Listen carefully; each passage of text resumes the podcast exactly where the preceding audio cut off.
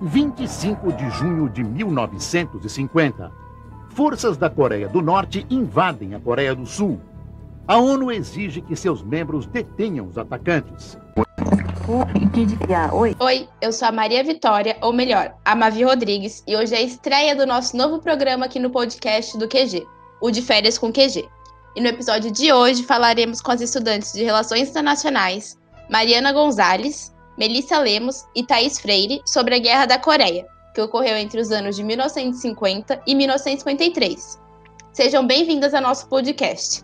Eu gostaria de começar parabenizando vocês por terem ganho como melhor trabalho da sua classe. A gente que agradece estar participando aqui. Muito obrigada. Para dar início ao episódio, eu gostaria que vocês nos falassem sobre o contexto, né, sobre a Coreia da época, que ainda era um território único, se via inserida.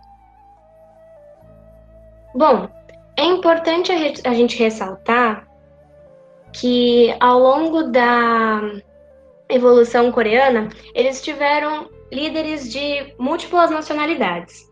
E, principalmente, a partir do século XIX, a Coreia ela se torna um importante ator internacional ligado aos cenários das disputas imperialistas entre os autores asiáticos, que eram o Japão e o Império Chinês. Bom, o Japão é, ele iniciava um processo de industrialização que resultaria na abertura forçada da Coreia, criando uma relação de subordinação, já que o país conquistou direitos portuários e facilidades econômicas. E o Império Chinês ele entra em declínio a partir da imposição inglesa de tratados comerciais desfavoráveis tal como os japoneses sofreram no passado e foram capazes de aprofundar seus estudos de direito internacional. No seu trabalho, vocês mostram as causas da Guerra da Coreia como sendo o domínio japonês no território coreano, a rivalidade entre os Estados Unidos e a União Soviética por conta do contexto da Guerra Fria, né? E a tensão que já existia entre o norte e o sul do território coreano. Por que essas três causas foram escolhidas e quais são seus impactos na guerra em si? Bom, eu acredito que para uma melhor compreensão seja importante a gente pontuar de uma maneira profunda um pouco dessas três causas. A primeira pontada é o domínio japonês. E referente a ele, é, tem-se como uma legitimação ou um marco inicial a vitória japonesa nas guerras sino-japonesa e russo-japonesa, essa vitória, ela funcionou como um instrumento possibilitador de uma consolidação na influência da Península da Coreia. Já no ano de 1910, o Japão finalmente e oficialmente anexa a Coreia ao seu território, e a Coreia ganha o status de protetorado japonês. Esse status, na verdade, ele implica em uma relação de colonialismo por vezes muito abusiva, já que essa relação ela foi marcada por violências da sociedade coreana e também é, concomitante a diversos esforços no que tange a modernização do país, especialmente no setor industrial. E aí a gente já observa uma certa tendência japonesa de industrialização e modernização. E quando eu me referi a atos de violência à sociedade coreana, eu me refiro principalmente à violação dos direitos humanos e também à exploração dos recursos naturais. E essa exploração de mão de obra, na verdade, é um ponto-chave para a revolta da sociedade coreana, já que a modernização e industrialização foi construída pelas mãos coreanas, mas ela não era voltada ao povo coreano. Ela era voltada a todos aqueles países ocidentais e também asiáticos que promoviam essa abertura forçada e essa inserção forçada num panorama internacional. E frente a essa conjuntura de opressão, é, foi se estimulando e crescendo, semeando um nacionalismo ao longo de todo o território, e esse nacionalismo ele teria faces diferentes e, de acordo com a área, se manifestaria de formas diferentes. Mas essa negligência japonesa como um todo estimula essa revolta. E frente a esse cenário de descontentamento, finalmente, no ano de 1919, surgem os primeiros movimentos pró-independência, que eram influenciados pelo conceito da autodeterminação dos povos, que basicamente afirma o direito de um povo à soberania e liberdade, justamente o que o povo coreano mais necessitava naquele momento. E essas manifestações elas foram duramente reprimidas, Mas apesar disso, elas conseguiram provocar e conseguiram despertar uma pressão na comunidade internacional para que o Japão, de alguma forma, aliviasse essa situação de opressão. Então ele cria uma política cultural. Essa política, ela torna possível a organização de grupos políticos. Isso é um ponto chave, porque o resultado dessa pseudo-liberdade foi uma polarização ideológica, com um sul de tendências liberais nacionalistas e um norte de tendências socialistas e nacionalistas. E sobre esse comunismo coreano, é importante dizer que ele era visto como uma porta de saída, porque ele garantiria uma, uma independência, mas também levantaria uma bandeira anticolonial. Então ele agradava principalmente a porção norte, que já era um pouco subdesenvolvida industrialmente. Acerca do segundo ponto que nós levantamos como possível causa, a rivalidade dos Estados Unidos e da União Soviética, antes de entrar nesse contexto de Guerra Fria, eu vou chamar atenção um pouco para o contexto da Segunda Guerra Mundial, já que no âmbito Ásia, o plano dos aliados era derrotar o Japão e libertar, libertar os territórios dominados pelo país. E toda essa motivação, ela não é tão amistosa quanto ela parece, já que a rendição japonesa na Coreia se dá de maneira dual, então o mundo é, também ficaria dividido desta mesma forma bipolar, ao norte pela União Soviética e ao sul pelos Estados Unidos. Mas essa derrota japonesa, além disso, ela implicaria na perda do posto de liderança asiática. O Japão ele perde essa certa hegemonia no continente asiático. E os Estados Unidos, é, diante desse panorama, eles até já possuíam um candidato potencial, que seria a China. E os norte-americanos, eles até chegam a prometer um assento permanente no Conselho de Segurança da ONU, mas claro que essas expectativas elas são frustradas, já que em 1949 o Mao Tse-tung proclama a República Popular da China. E desse momento em diante é importante pontuar bem rapidamente que a China ela se torna uma potência regional asiática e com isso, o comunismo acaba se aflorando pela Ásia. E essa conjuntura, claro que ela vai favorecer os interesses soviéticos. E além de favorecer, ela também vai fazer com que os norte-americanos se sintam ameaçados. Então eles propõem uma cisão do território coreano. E no ano de 1945, na Conferência de Potsdam, que coincidentemente era a última reunião dos aliados, Firma-se que o paralelo 38, que era a linha que cruzava a Coreia, iria dividir o país em duas zonas, pelo, pelas quais a gente conhece que se deu a guerra. A do norte, que foi ocupada pelos soviéticos, e a do sul, pelos norte-americanos. E essa jogada política dos Estados Unidos, ela é sustentada pelo pretexto de que essa ocupação seria uma forma de garantir a rendição japonesa e a preservação dos direitos humanos da população coreana. Existe um fundo de verdade nessa jogada, mas na verdade a Península Coreana acaba se tornando o foco inicial da Guerra Fria. Acerca já do terceiro ponto que nós é, indicamos como uma possível causa, existe a tensão norte-sul, que é motivada até por os dois pontos anteriores. Então, com esse panorama de divisão, que até então era de um caráter temporário, as duas potências elas tentaram estabelecer um caminho pelo qual a Coreia iria trajetar a rumo de uma reunificação. Mas como nenhuma das partes estava apta à negociação, eles acabaram é, jogando em lados diferentes e caminhando para tendências ideológicas totalmente é, difusas. E assim, os Estados Unidos eles contatam a assistência da ONU. E eu, eu trago muita atenção a essa cautela nas ações dos Estados Unidos após a Segunda Guerra Mundial já que eles estavam tentando estabelecer uma política de paz totalmente regulamentada pela ONU, justamente pelas ações violentas e abusivas que o país performou durante a Segunda Guerra Mundial. Mas voltando a esse pedido de ajuda, Através da Resolução 122, é criada a Comissão Temporária das Nações Unidas sobre a Coreia. E essa comissão ela serve para divulgar que aconteceriam eleições livres e abertas e também para pedir uma desocupação das tropas do território coreano. Mas essa comissão é barrada no norte pelos soviéticos, já que estatisticamente eles controlavam uma área com uma população menor que o sul. Mas claro que o motivo populacional não foi a, única motivação, já que o Norte ele acaba por realizar suas próprias eleições e isso resulta na República Popular Democrática da Coreia e no seu líder Kim Il-sung.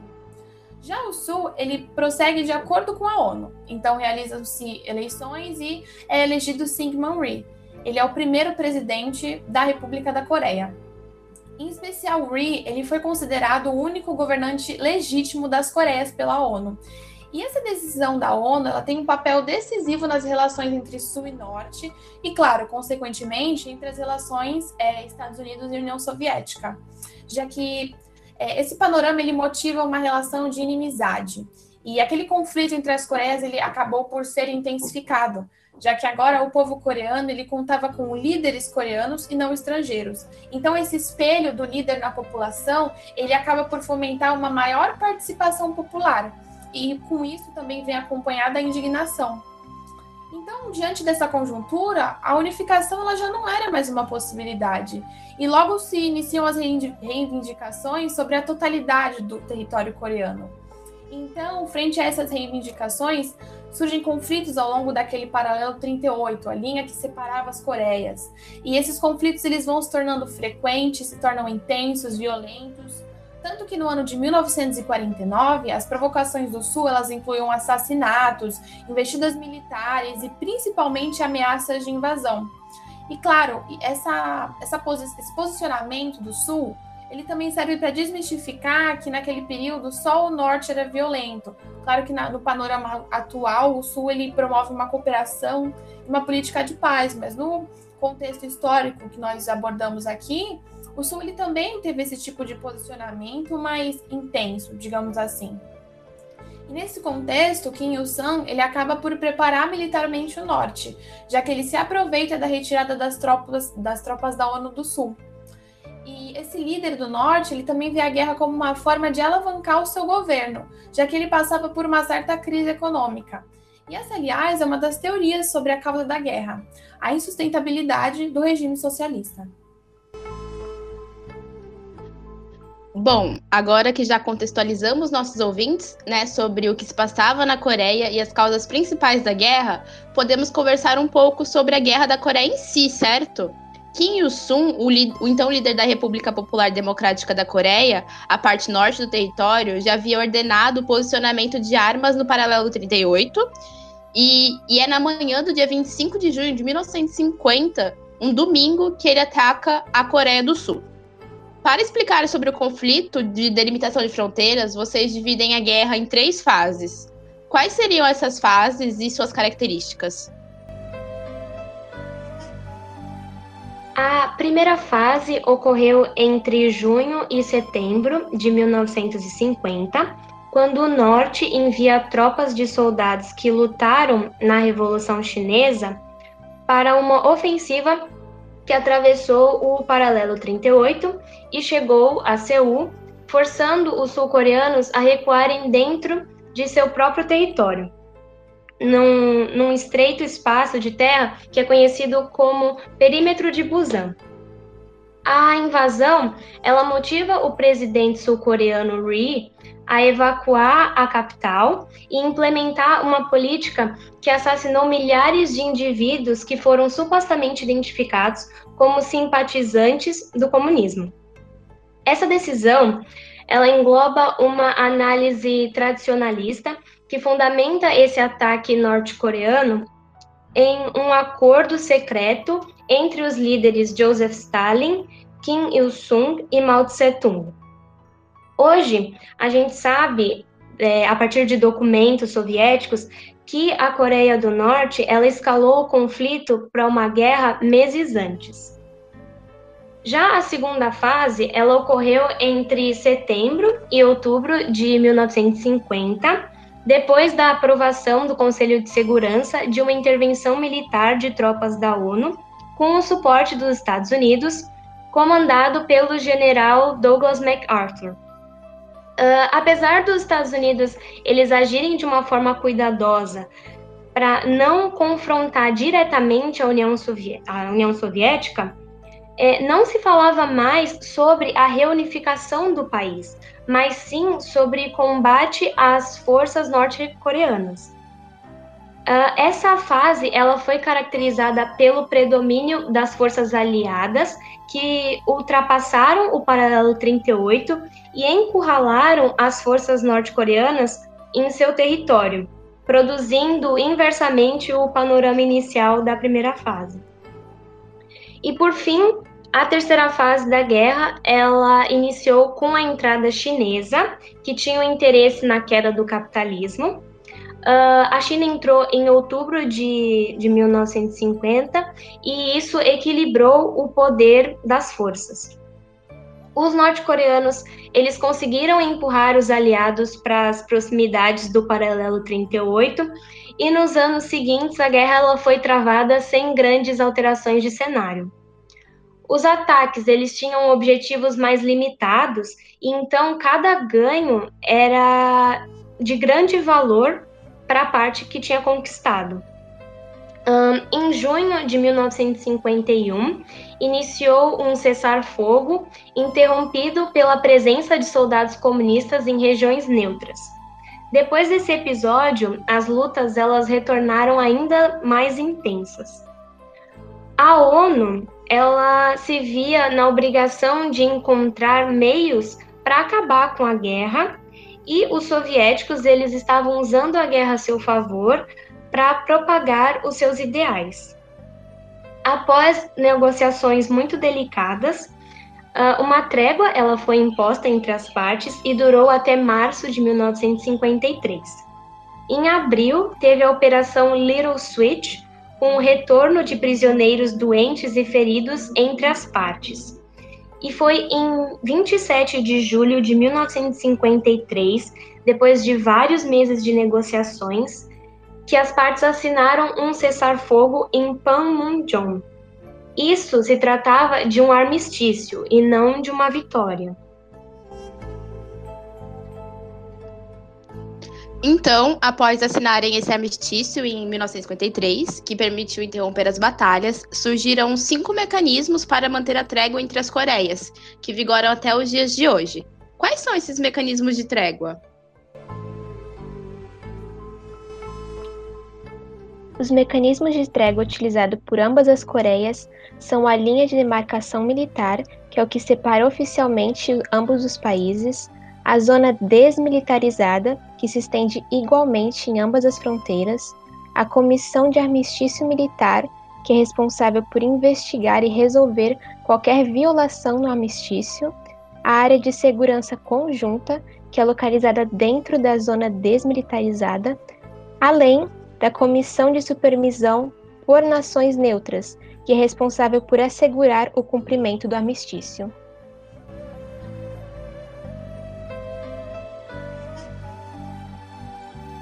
Mesmo tendo todos esses mecanismos de trégua desenvolvidos com o fim da guerra, ainda há algum problema acerca da questão nuclear? Pois então, três anos após a adesão das duas Coreias à Organização das Nações Unidas, a ONU, exatamente em 17 de setembro de 1991, o líder norte-coreano Kim Il-sung ele falece, o que abre a sucessão para o seu filho Kim Jong-il, Porém, o mesmo foi o responsável por abandonar em 2003 o Tratado de Não Proliferação Nuclear, ou seja, a partir de 2013, após as novas sanções da ONU contra as políticas do regime da Coreia do Norte, o novo líder Kim Jong-un, que também é o atual, ele decretou nulo o acordo do armistício, que é exatamente uma espécie de estratégia norte-coreana de chantagem e barganha política, a fim de trazer ganhos ao país isolado por sanções internacionais. Em junho desse ano, o escritório de ligação com a Coreia do Sul, que é localizado numa zona desmilitarizada, ele foi completamente destruído numa explosão proposital que foi causada pelo norte.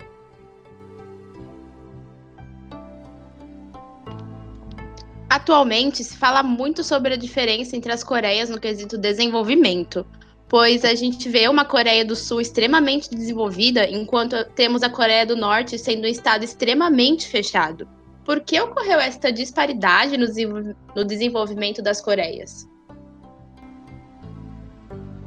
Após o conflito, a Coreia do Norte ela se encontrava completamente destruída. A União Soviética e a China, elas ajudaram os norte-coreanos em termos técnicos e financeiros, mas foram eles próprios que arcaram com o esforço humano. E foi exatamente por eles forem os responsáveis a reconstruir o próprio país isso deu à população um sentimento de pertencimento e proximidade com o regime. Pois então, ainda na década de 1950, a reconstrução estava concluída e a sociedade industrial completamente consolidada. No entanto, a Coreia do Sul ela não experimentaria um crescimento econômico, digamos, substancial até a década de 1960. A constante ameaça de guerra levou Ri, que era o presidente da época, a um maior autoritarismo e altos níveis de gastos militares, o que prejudicou completamente o desenvolvimento econômico. No entanto, nos anos posteriores, ao contrário do enorme crescimento econômico que foi experimentado pela Coreia do Sul, a Coreia do Norte ela vai sofrer cada vez mais embargos econômicos, tornando-se provavelmente a nação mais hermética do mundo, na qual qualquer influência estrangeira e a globalização são quase inexistentes, e as chances de deixar a nação para os norte-coreanos são legalmente impossíveis. Esse famoso gap de desenvolvimento entre os estados coreanos foi se ampliando simultaneamente a uma série de tentativas de acordo de paz e projetos de cooperação. Essa oscilação na relação deles é o que propicia esses temas de convergência, como por exemplo, a diplomacia esportiva, que é quando ambos os países eles participam conjuntamente em eventos esportivos e utilizam uma bandeira da unificação da península, no entanto, isso é totalmente contraposto às frequentes atos de agressão do Norte. Então, apesar das grandiosidades e dificuldades, as reunificações das Coreias continuam sendo uma pauta, inclusive, dentro da Assembleia Geral da ONU.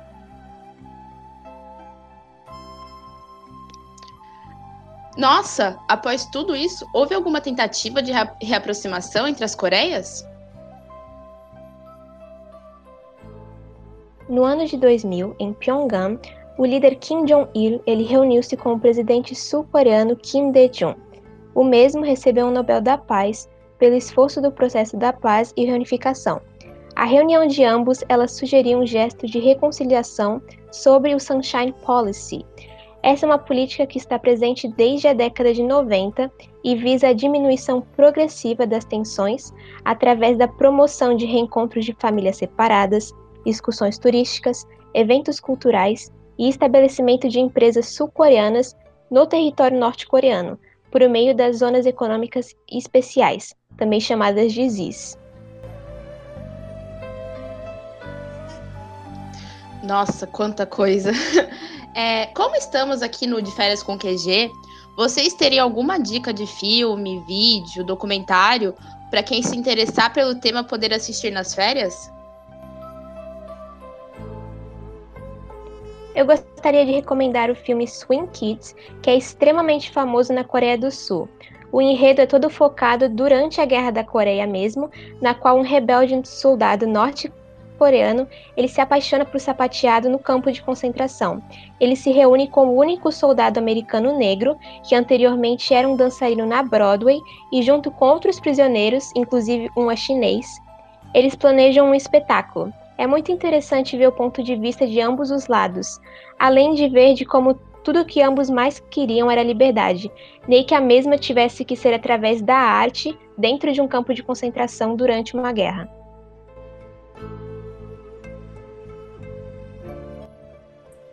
Eu também gostaria de indicar um item cultural. É uma graphic novel e o nome dela é Grama, da quadrinista Kyung Suk Jandri Kim. Acredito que seja assim a forma de pronúncia.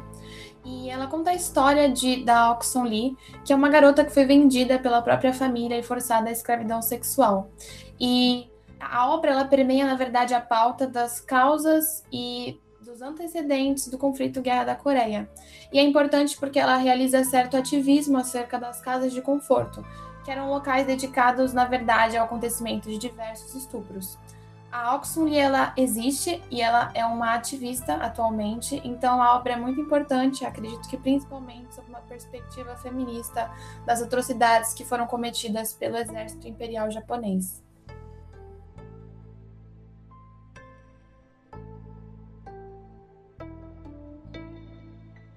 Muito obrigada pelas dicas, meninas. Eu gostaria muito mesmo de agradecer novamente a presença de vocês no nosso episódio de estreia do De Férias com QG. Foi muito legal poder ter esse papo com vocês para poder divulgar o conhecimento e ainda por cima aprender um pouco mais sobre a Guerra da Coreia. A gente que agradece essa oportunidade, estamos muito felizes em participar. Muito obrigada pela oportunidade. Acredito que o tema Guerra da Coreia seja até negligenciado, mas ele é de extrema importância e foi um prazer estar aqui divulgando um pouco sobre essa pauta tão importante. Como a Mari e a Thais falaram anteriormente, é uma honra nós estarmos aqui hoje para apresentar um pouco sobre o nosso trabalho e também é uma honra sermos as primeiras a participar do De Férias com QG. Muito obrigada pela oportunidade. Bom, o episódio dessa semana fica por aqui. Muito obrigada a você que nos ouviu até o final. O De Férias com QG vai ser um quadro semanal durante o período de férias acadêmicas, onde visamos difundir projetos de pesquisas em diferentes áreas e de pessoas diferentes que estudam relações internacionais. Não se esqueça de nos seguir no Instagram, arroba Quarentena Global. Meu nome é Mavi Rodrigues e esse foi o episódio do De Férias com QG Guerra da Coreia.